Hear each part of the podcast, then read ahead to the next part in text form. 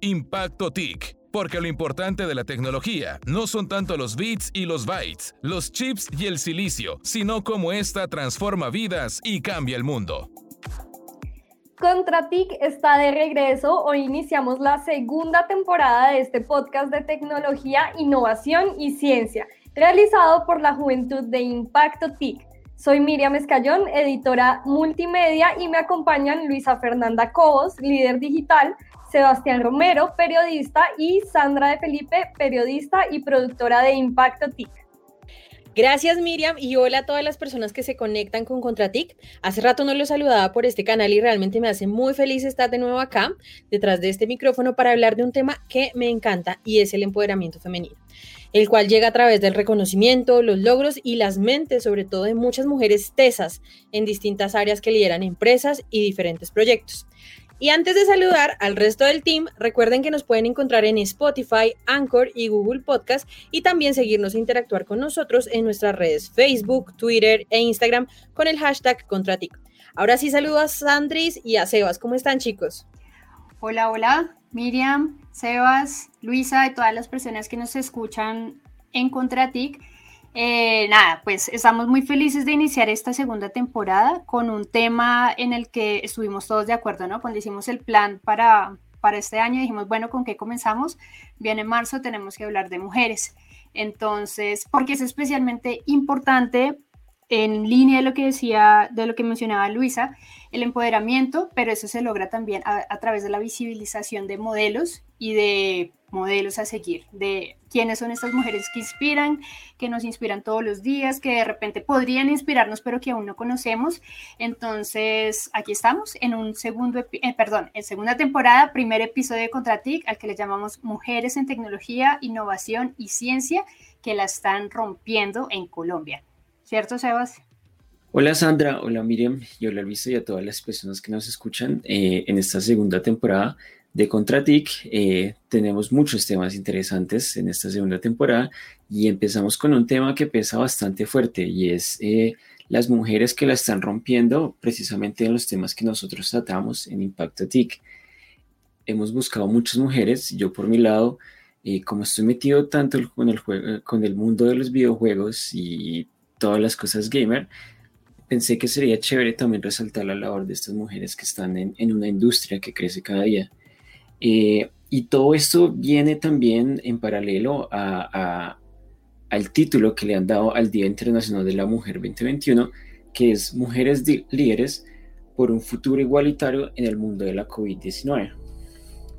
Ahí yo no sé, me gustaría como antes de empezar a presentar a nuestras invitadas, eh, pues resaltar bastante como las problemáticas que se están generando, que se generaron en, el último año, claramente a raíz de la pandemia, y es un aumento enorme de las brechas de género, de la desigualdad, brecha salarial y todo esto.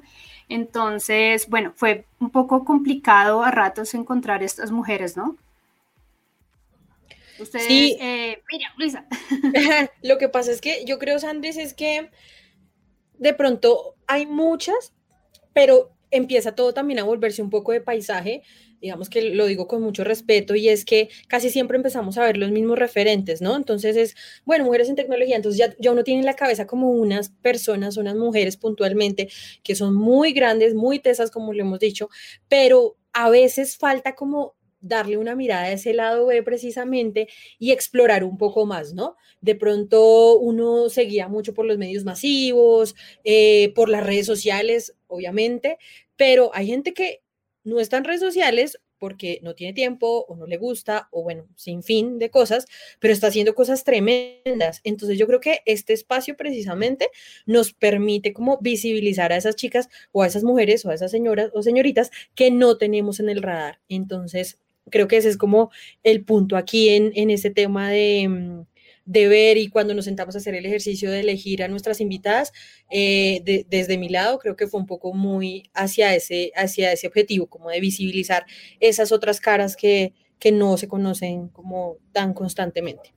Y es que eso vamos con Contratic porque para quienes no nos han escuchado antes, eh, aquí proponemos, el, el, planteamiento es explorar como ese otro lado, el lado B, como mencionó Luisa, el lado B de tecnología, innovación y ciencia, y siempre pensamos como, bueno, de pronto esto que estamos imaginando no saldría publicado en impactotic.co.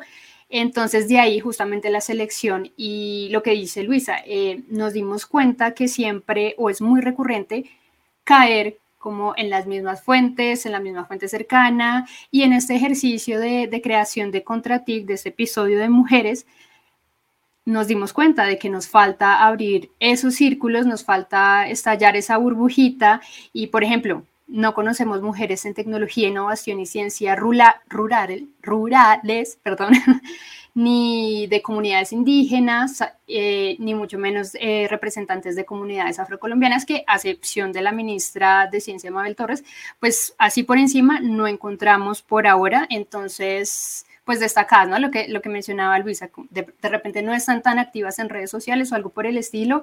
Entonces, ustedes que nos están escuchando, si conocen alguna, nos cuentan porque estamos mapeando todo el tiempo, todo el tiempo, todo el tiempo.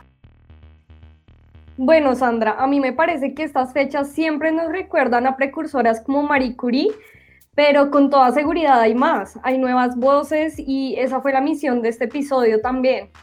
Y pues con este panorama en mente, cada uno de nosotros nos pusimos en la tarea de buscar una mujer para charlar un poco. Eso quiere decir que en este capítulo tenemos cuatro invitadas y eh, les damos la bienvenida entonces ahora sí a mujeres en tecnología, innovación y ciencia que la están rompiendo en Colombia.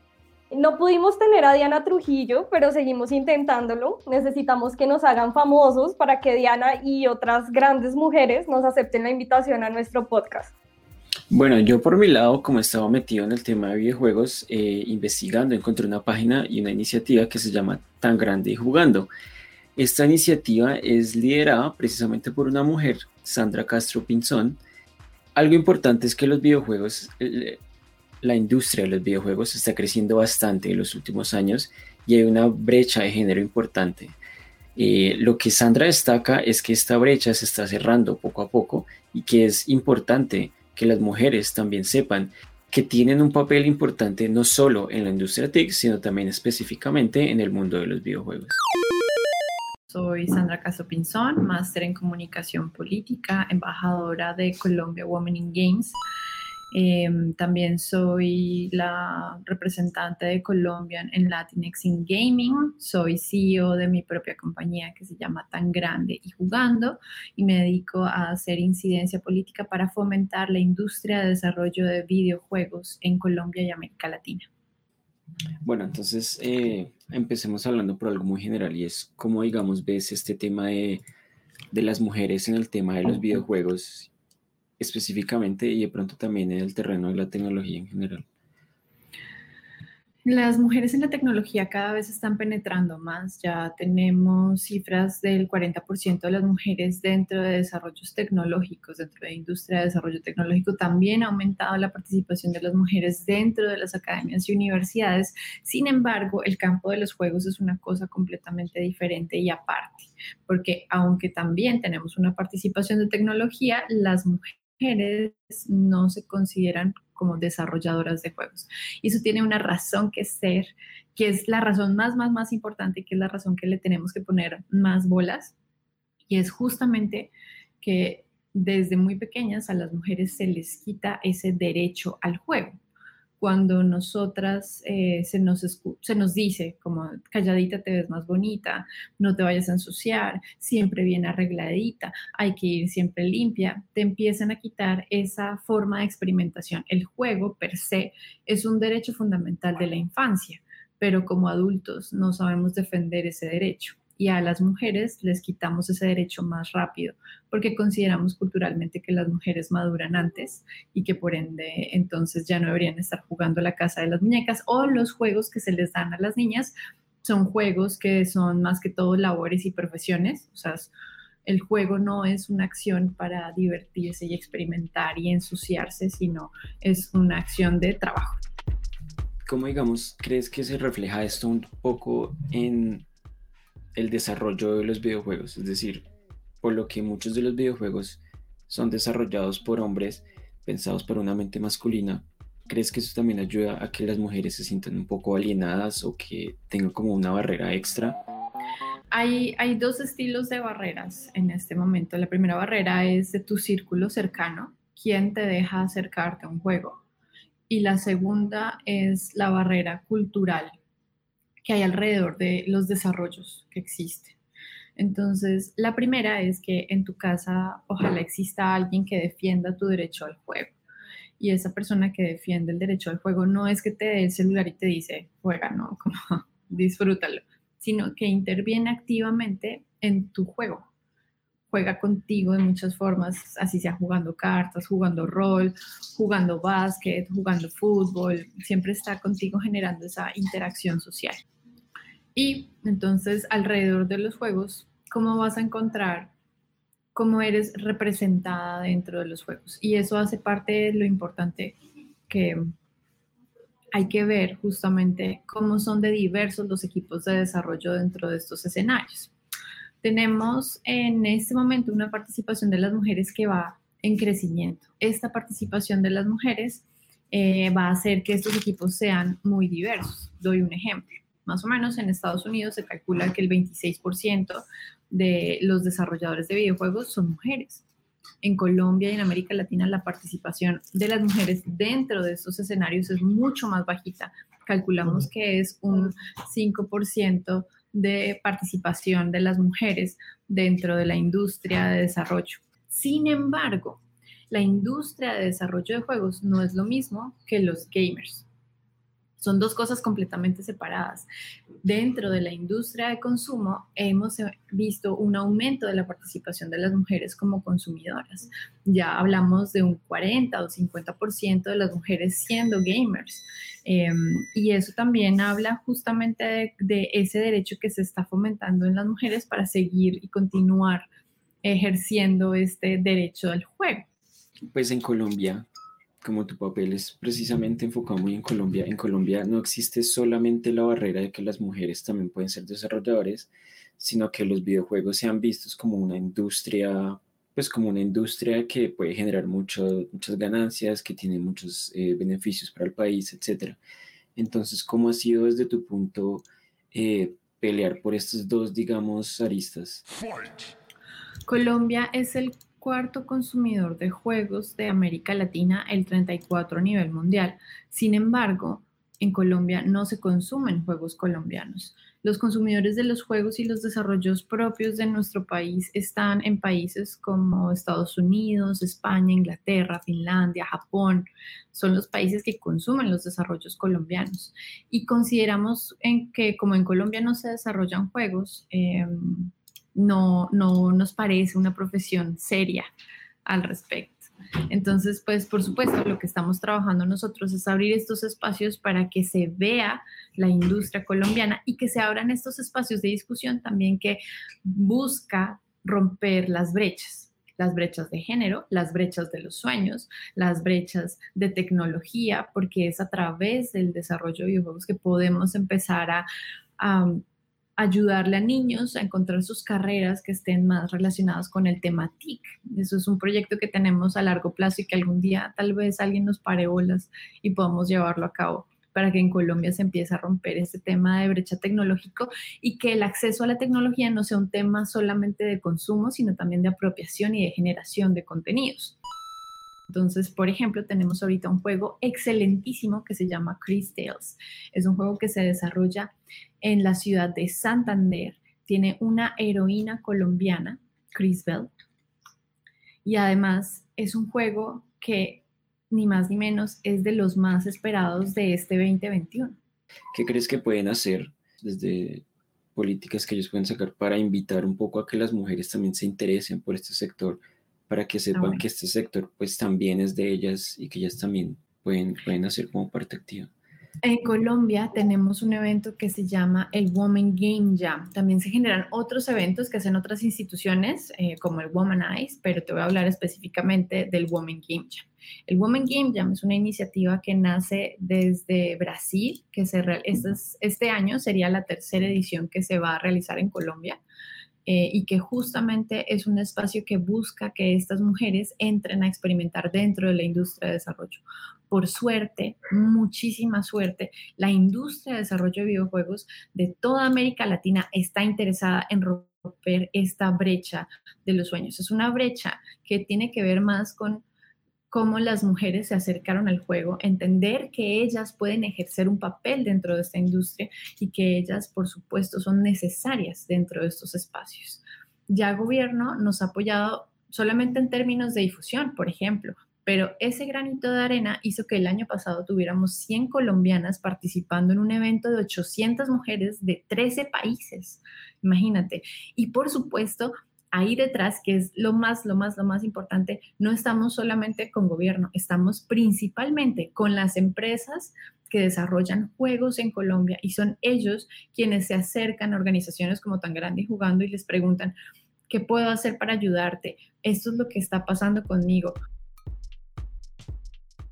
Muy interesante la entrevista, Sebas, muchas gracias. Qué bueno es conocer la labor de una mujer como Sandra Castro y bueno, por mi lado les cuento que yo estoy impresionada con la cantidad de mujeres que están detrás de la creación de contenido científico en redes sociales. Por ejemplo, en TikTok, en YouTube, en Instagram. Y sobre todo que es un contenido muy chévere que logra conectar con nuevas audiencias. Resulta que hemos seguido muy de cerca el trabajo de N más 1, un medio latinoamericano de ciencia que es un hit en Instagram con sus memes de ciencia. Y aunque tiene varias personas detrás, una de ellas es Tania Valbuena, periodista y epidemióloga. Tania, bienvenida. Sabemos que comunicar ciencia es todo un reto y tú estás súper parada en ese frente, pero memes de ciencia, ¿cómo es eso? ¿Cómo funciona? Bueno, un cordial saludo para toda la audiencia y gracias por la invitación, por supuesto. Hace unos años, cuando iniciamos esto en la revista, hace cinco años exactamente, los memes aparecieron como ese concepto que nos podían ayudar a hacer más interacción. Era el, digamos, el instrumento perfecto para complementar con los artículos y hacer ese llamado de atención a los públicos más jóvenes en, en, en, ese, en esos años.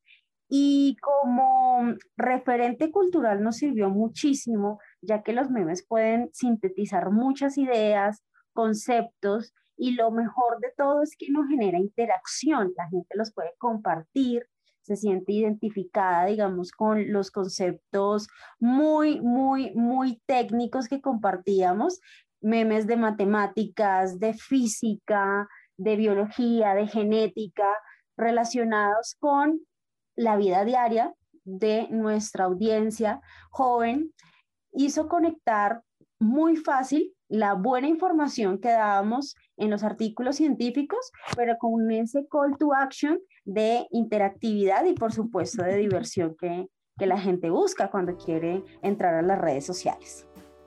Claro, diríamos que es como la combinación perfecta para también enseñar, pero divertirse, ¿no? Además de los memes en Instagram, ¿has, has probado otras plataformas también? Por supuesto, nosotros hicimos eh, todo un análisis, digamos, de cartografía social o de caracterización de nuestros públicos, es poder tener una estrategia de comunicación en redes sociales. Estas estrategias siempre tienen que tener una mirada muy 360 para llegar a esos diferentes grupos eh, que estábamos buscando. Nuestro público pues es de toda América Latina, entonces desde México hasta la Patagonia. Entonces vemos que nuestros usuarios están en diferentes canales. Cuando iniciamos esto fue en Facebook, que era donde más la gente estaba consumiendo, compartiendo y también interactuando, que era lo más importante, que también al tener información útil, hacía interactuar o también pues hacía que eh, señalaran amigos o que puedan compartir esa información y luego esa información a nosotros se nos convertía en visitas a esas notas. Entonces, nosotros acompañamos fuertemente en, sus inicios en Facebook y luego Instagram, pero también desde esa época empezamos a probar Telegram como unos servicios informativos de colocar el link de la noticia y llamábamos la atención de nuestra red o de nuestro, nuestra audiencia como más pequeña dentro de Telegram y también nos funcionaban los GIF y los memes. Super Tania, a veces pensamos la ciencia de manera muy rígida y aún hay quienes dicen que en las redes sociales se pierde tiempo o que son banales. ¿Cómo te sientes tú con ese éxito que han logrado y cómo hacemos para que la ciencia sea más protagonista en estas plataformas? Bueno, yo quiero decirle a toda la audiencia que esto es una ciencia literal, el, el poder poner información de una manera creativa y de una manera de humor y con cierto humor, digamos, eh, a veces con tintes de humor negro, porque a veces la ciencia tiene un poquito de sarcasmo y demás, es un ejercicio realmente eh, laborioso porque nosotros estamos hablando de divulgación científica, es decir, de primero tener siempre conceptos claros, de recurrir a buenas fuentes, aún haciendo solo memes, tenemos que tener conceptos eh, de los que vamos a abordar reales, si vamos a hablar de física, si vamos a hablar de matemáticas, si vamos a hablar de X o Y ciencia, tenemos que estar seguros de lo que estamos diciendo es real. Y luego el trabajo pues creativo es volverlo ameno, ¿no? Como te decía, a través de esa caracterización de lo que están buscando nuestras audiencias, nos damos cuenta que la gente quiere divertirse, quiere ser, parte de un grupo y quiere conversar con otras personas. Eh, lo bonito de las redes sociales y donde se vuelve muy útil es que se generan grupos de conversación donde se encuentran afinidades, donde ya la gente no solo comparte la ciencia como un concepto, sino también hasta a veces como un sentimiento o una emoción. Los memes que más nos han eh, compartido son los que relacionan temas de amor o de sentimientos, de, digamos, de todos esos sentimientos que muchos adolescentes tienen y de pronto no los pueden expresar y ven y encuentran memes de ciencia que lo dice todo, pues genera muy buen revuelo y asimismo también se aprende. Durante la pandemia hicimos unos memes de, eh, de distanciamiento a través de unas fórmulas matemáticas donde la gente tenía que completar la ecuación y eh, saber qué era lo que estábamos diciendo. Entonces es muy interesante también porque las personas buscan sentirse eh, en un grupo y tener afinidades con otros usuarios donde ellos también interactúan. Es muy, muy interesante. Bueno, yo te cuento que yo he visto muchas creadoras de contenido muy llamativas en, en varias redes como TikTok, Instagram, YouTube. ¿Tú tienes alguna para recomendarnos? Sí, sí, mm, yo tengo, nosotros trabajamos con varios colaboradores que son youtubers y hay una en especial que es española, que se llama Patri eh, Tesanos y ella tiene el canal Antoporama. Ella divulga temas de neurociencia y me gusta mucho porque, además de que la conozco porque ha colaborado con N más uno, explica de una manera tranquila, muy, muy clara y también pues tiene su propio estilo. Yo creo que, vuelvo y repito, ¿no? En, en las redes sociales vemos y nos conectamos con, con personas que sentimos afines y eso hace también que los temas de ciencia tengan un poquito de emocionalidad cuando encuentras la persona en la que tú te reflejas o reflejas tu conocimiento. Entonces, súper recomendadísima Patri Tesano de Antoporama. Y pues decirles también que mm, eh, la invitación ¿no? a todos los oyentes que ahora en las redes sociales y todas estas nuevas redes que están saliendo, pues requieren ya ir más allá de un simple meme, ¿no? Sino hacer que la audiencia interactúe con la información. Entonces, hay muchas oportunidades ahorita para temas de redes sociales de TikTok o redes sociales que hacen gaming para poder compartir eh, información de ciencia. Obviamente ya estamos hablando de públicos más jóvenes.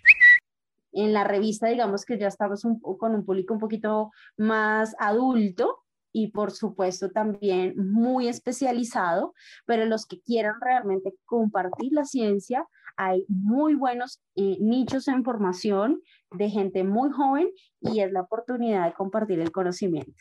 Bueno, Tania, muchísimas gracias por estar aquí en ContraTIC. Y gracias por enseñarnos que las redes sociales también pueden servir para algo más que, que cosas banales, sino también para aprender.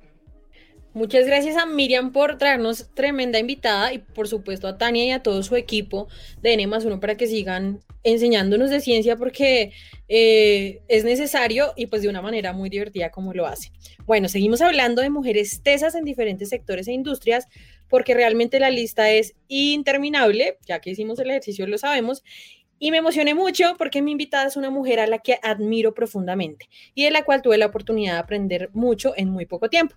Su nombre es Sandra Rubio, CEO de IMIX, una fintech colombiana dedicada a la creación y el desarrollo de ecosistemas digitales a partir de la inclusión, la educación y el empoderamiento financiero para las personas en condición de vulnerabilidad en Latinoamérica. Gracias, Sandra, por participar en Contratic.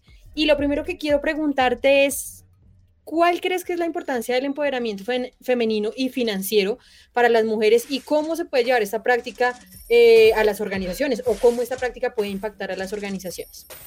Lo primero es que las mujeres somos, somos más de la mitad de la población y, mantener eh, restringida la capacidad de más de la mitad de la población pues es un pecado para la productividad del mundo, para todos como, como especie. Aquí hablamos unos temas que son a nivel como global de, para dónde va el mundo. Entonces el empoderamiento financiero eh, de las mujeres tiene muchísimo que ver con la capacidad de, que las de que las mujeres asuman su liderazgo y en ese asumir su liderazgo, más allá del rol tradicional de ser contribución para la familia, y asegurar que la familia, que los hijos, que las siguientes generaciones salgan adelante, se trata de maximizar el potencial. Entonces, esto tiene que ver como en, una primera, en un primer nivel con, con la capacidad de gestionar sus propias iniciativas y sus propias iniciativas económicas.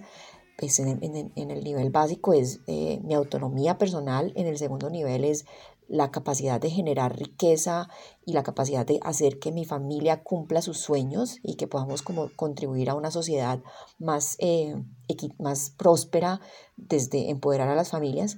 Pero en el siguiente nivel, y ese es el nivel en donde, en donde me quiero mover en esta conversación, es el nivel de las mujeres como líderes empresariales.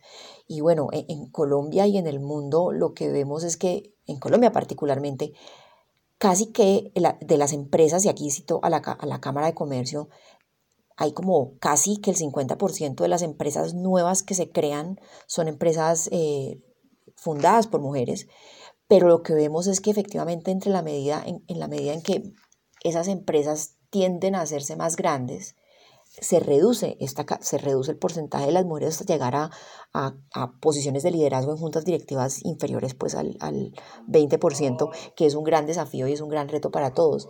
Entonces aquí ah, cuando hablamos de empoderamiento financiero para las mujeres, eh, em, el gran desafío es que las mujeres aprendamos de finanzas, aprendamos de educación financiera eh, y seamos capaces de administrar nuestras finanzas personales, pero también aprender a tener acceso a financiamiento de nuestros proyectos productivos, aprender a que ese acceso al financiamiento de nuestros proyectos productivos, y aquí hablo muy específicamente de deuda, a la capacidad de que muy reducido, o sea, es, es muy reducido el impacto que tenemos. Eh, las mujeres recibimos menos del 20% de los créditos y cuando recibi, que, que, reciben los hombres a nivel de sus emprendimientos y cuando recibimos acceso a crédito también nos prestan menos que a los hombres, a pesar de que somos mejores pagas. Entonces es bien, bien importante tener en consideración em, que esa es una brecha que tenemos que romper, es un techo de cristal eh, que tenemos que romper con berraquera, con fuerza y, y eh, y esto significa muy en concreto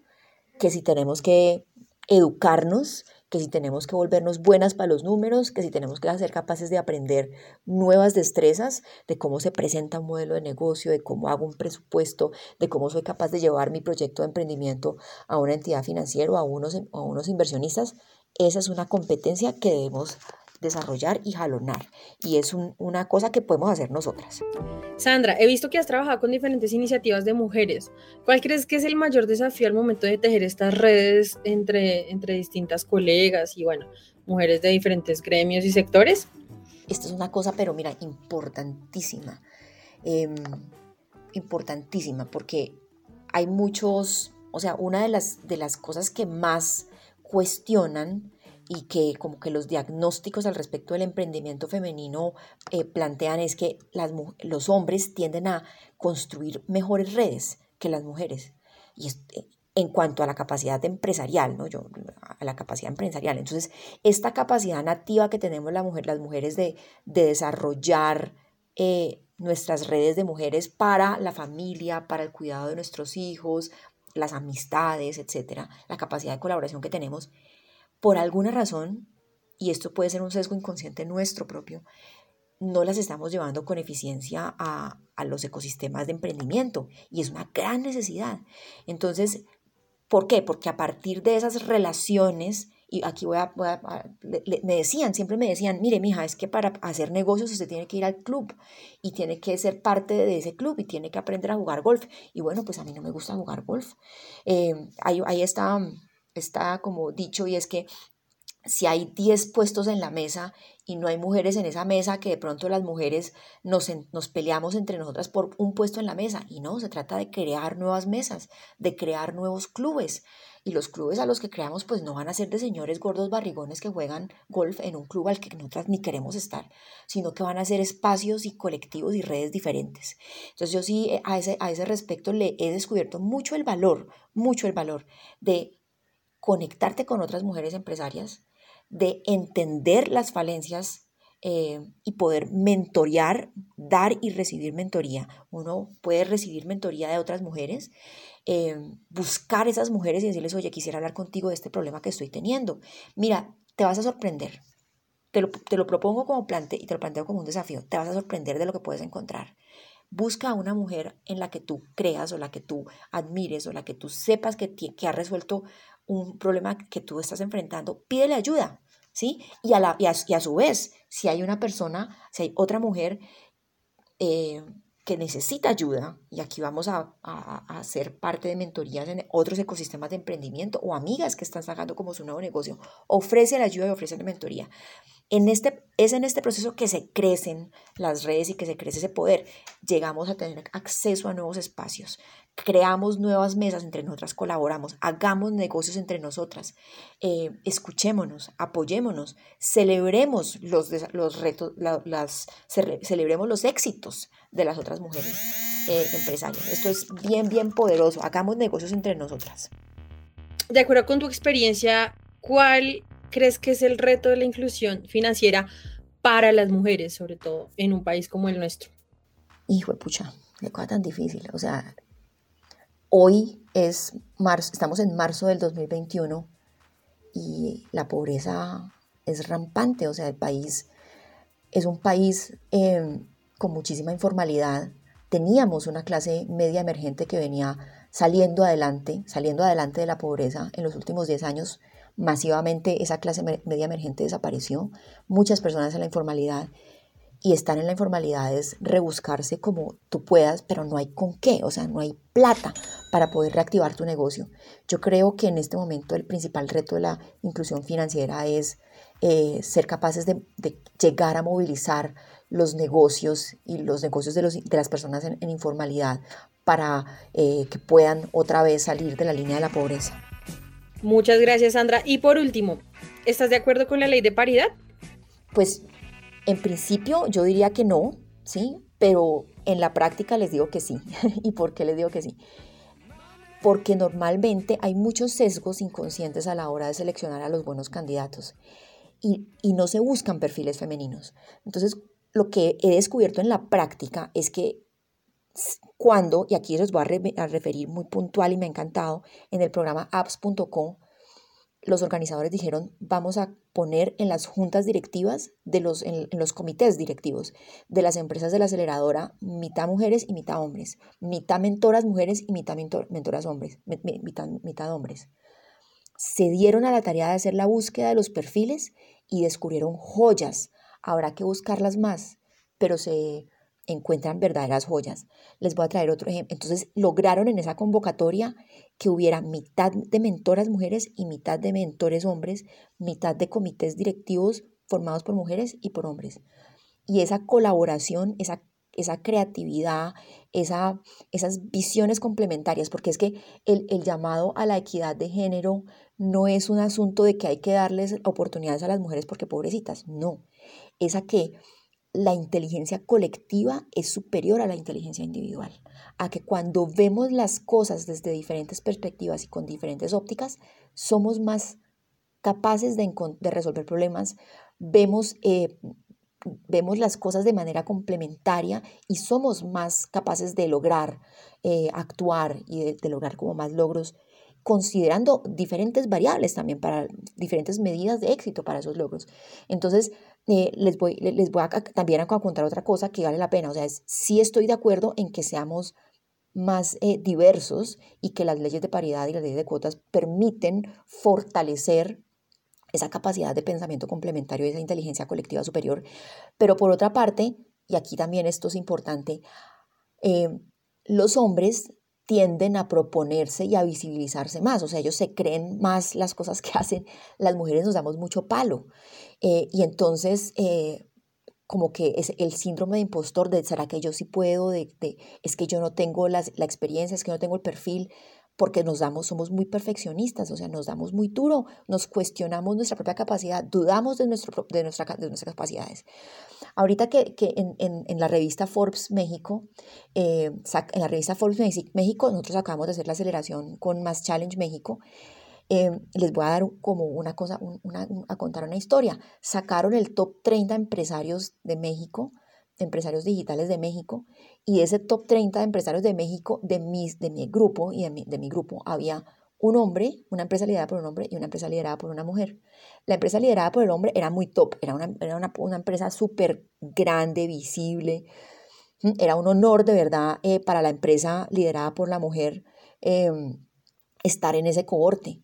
Eh, pero les quiero decir una cosa, ella compartió una vez cuando iban a hacer el lanzamiento de, la, de que ellos estuvieron en ese top 30.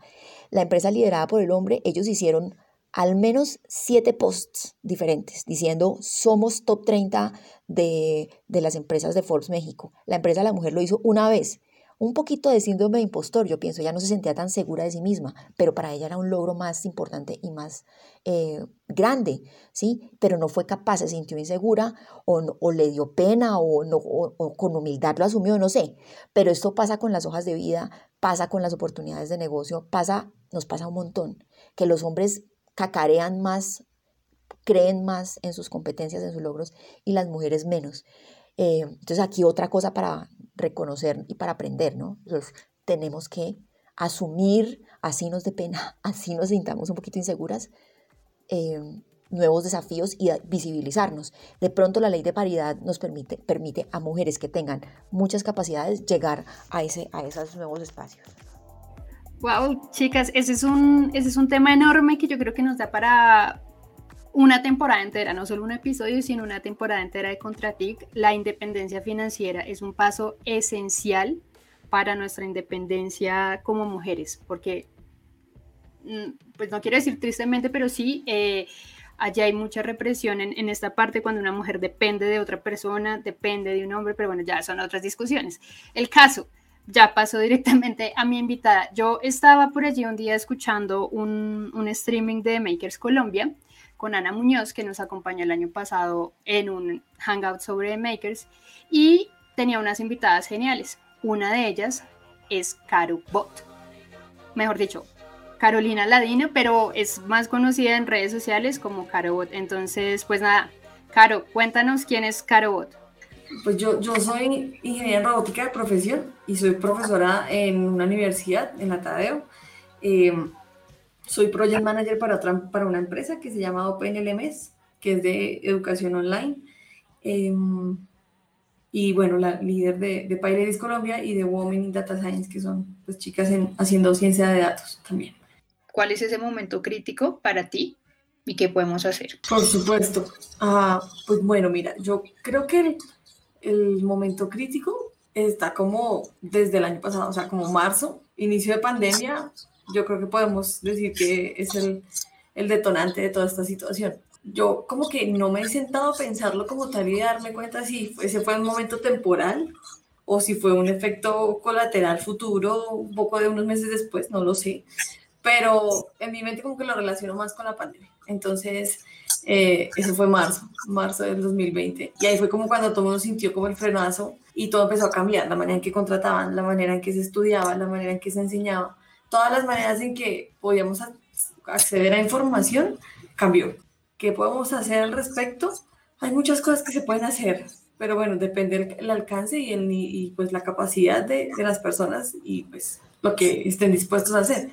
Eh, como en mi ámbito, en donde solamente somos comunidades de, de, tecnología para personas que tienen, que cumplen con un rol muy específico, son personas que ya tienen acceso a internet, que tienen un computador, que están aprendiendo, que tienen ganas de aprender o que vienen de otra, de otras eh, disciplinas y que están como intentando entrar a la, al, al entorno digital y de desarrollo, pero nosotros generamos demasiado contenido y nos hemos dado cuenta que hay muchas personas que lo pueden consumir.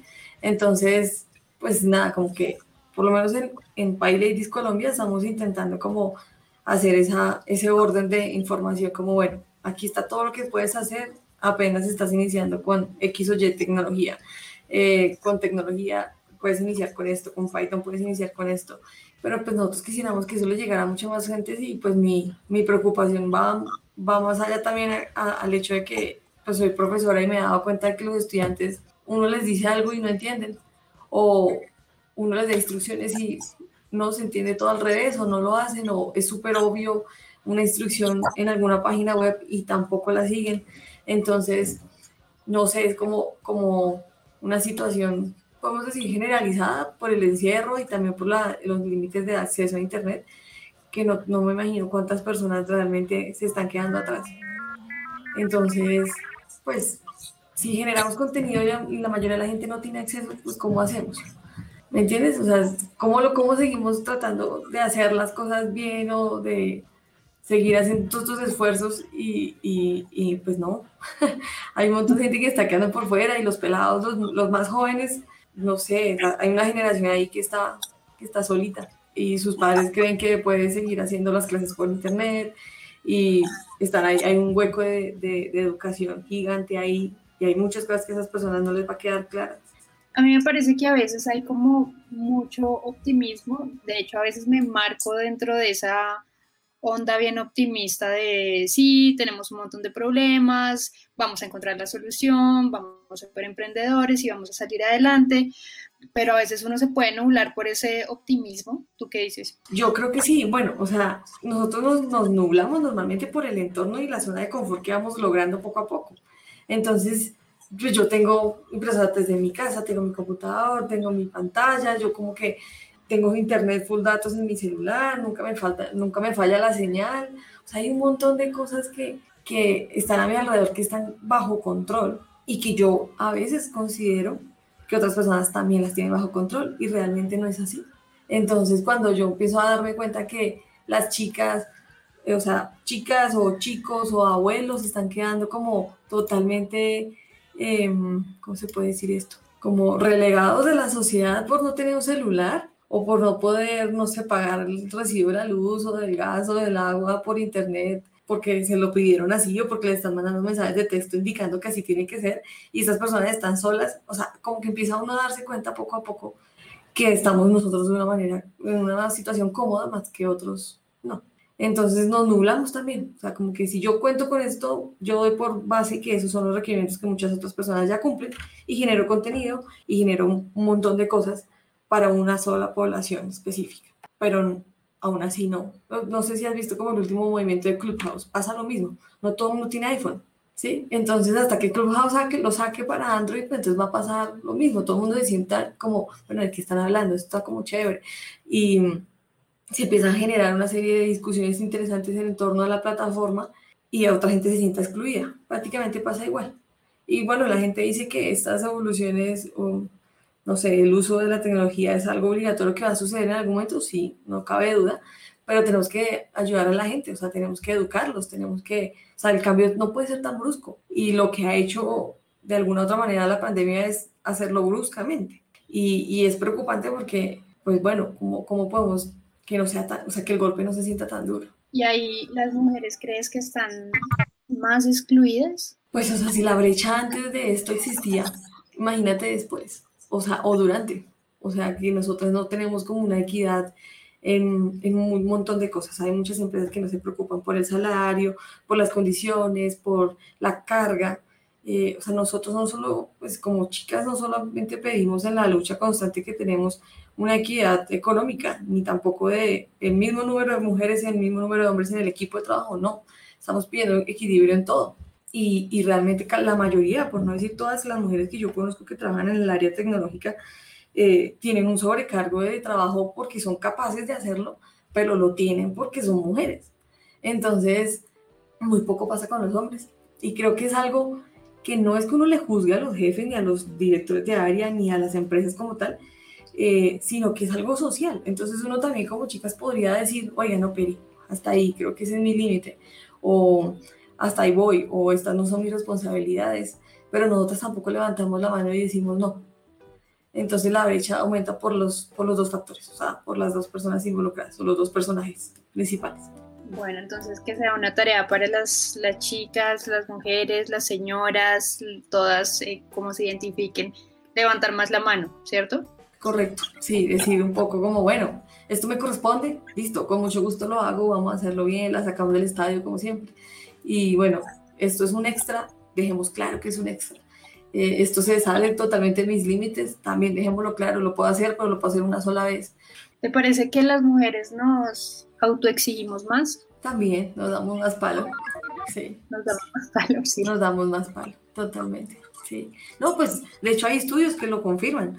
O sea, cuando mujeres se presentan a un cargo, si yo no cumplo con todos los requisitos o los requerimientos que están pidiendo, yo siento que no tengo, o sea, no tengo permitido enviar mi hoja de vida y no la mando.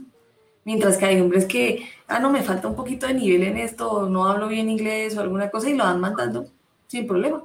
Sí, o sea, esa, esa como, como capacidad es, es una, es algo netamente cultural. Y, y no solo en, en, las latinas ni, ni en las colombianas como tal, sino que esos estudios también se han hecho en, en personas de, pues, de Estados Unidos, eh, Reino Unido, y las mujeres también llegan a ese punto vuelven y repiten, es como un patrón, es como que nosotras estamos en una situación en la que debemos ser perfectas, nos enseñan a ser perfectas.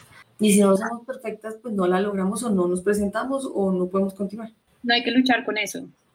No, no, pues que no sea tu objetivo, o sea, realmente como que uno se puede medir con otra vara, o sea, como que, ¿por qué medirme con la misma vara que se midió mi mamá, por ejemplo? Mi mamá se dio súper palo, fue como, tenía que ser profesional, fue madre fue madre soltera durante mucho tiempo, luego mi papá se apareció. O sea, ¿por qué tanta presión y tanta carga tiene que pasar también por mí? No, realmente en las discusiones que uno puede hacer entre madres e hijas, y si hay alguna madre o hija que nos está escuchando, eh, realmente cada uno puede crear su propia vara, y eso es lo lindo. O sea, como, bueno, ¿yo qué quiero hacer? Entonces yo, si quiero llegar a ser doctor algún día, bueno, entonces voy a hacer mi doctorado en esto, en Y, los pasos para lograr el doctorado son estos, o quiero medirlo por la cantidad de, cosas que, que puedo adquirir, quiero tener mi casa, mi carro, mi todo en tal momento de mi, de mi fecha, o puedo no hacerlo necesariamente eh, con cosas físicas o materiales, sino puedo hacerlo con, con, pues nada, con algo un poco más personal, es como, bueno, quiero lograr un proyecto de X o Y calibre con impacto en personas, o quiero crear robots eh, inspirados en animales en X o Y, o quiero limpiar el océano, o quiero, o sea, cada quien tiene un objetivo. Y ese objetivo genera la vara finalmente, porque ahí es donde yo digo, bueno, ¿cuál va a ser el paso a paso? Y con ese paso a paso yo me juzgo. Ok, estoy cumpliendo con mi objetivo, estoy cumpliendo los pasos para llegar allá. Eso, ese es el palo que me tengo que dar, realmente, no lo que me diga la sociedad.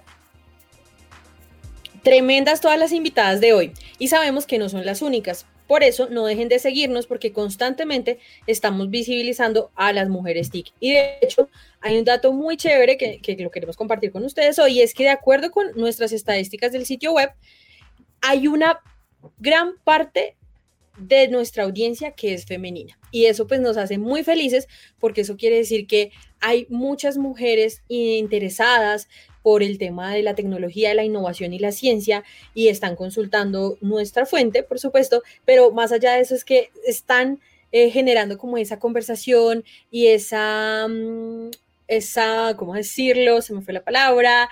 Eh, buscando constantemente ese tipo de contenidos y pues eso es muy valioso para nosotros. Entonces, creo que me voy muy feliz de este capítulo ¿Qué dicen ustedes, chicos? Sebas, Sandra, Miriam. Pues a mí me, me ha encantado el capítulo y sobre todo escuchar a todas estas mujeres que emprenden en, un, en una materia que tal vez no es tan conocida para muchas y que de verdad que están rompiendo las fronteras de hasta dónde pueden llegar las mujeres y demostrando que las mujeres también tienen su, su papel importante en todo este tema de, de la industria TIC.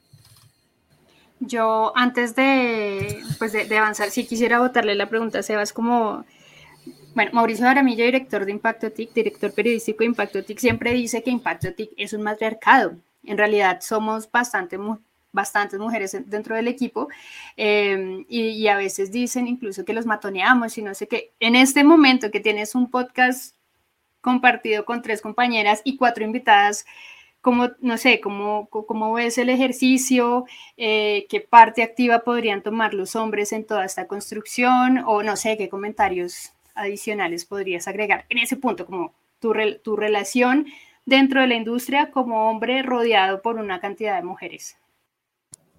Pues la verdad siempre es interesante escuchar las voces femeninas en este tipo de temas que tal vez no han sido tan comunes en el pasado, pero que van creciendo cada, cada año que pasa, digamos, eh, desde, desde mi punto de vista periodista, he visto que muchas más mujeres eh, son voceras de empresas grandes eh, que están hablando, que conocen todos los temas igual de bien que los hombres, pero que tal vez en el pasado no tenían tanta relevancia. Entonces, eh, para los hombres eh, es un tema de, visibilidad, no intentar buscar siempre también voces femeninas en los temas que estemos tratando darse cuenta que, por ejemplo, eh, a veces estamos hablando con muchos hombres, que tenemos solamente la opinión de hombres, entonces es, tener ese papel un poco más activo de buscar también las voces femeninas, de buscar las historias femeninas, en dónde están las mujeres en esta industria,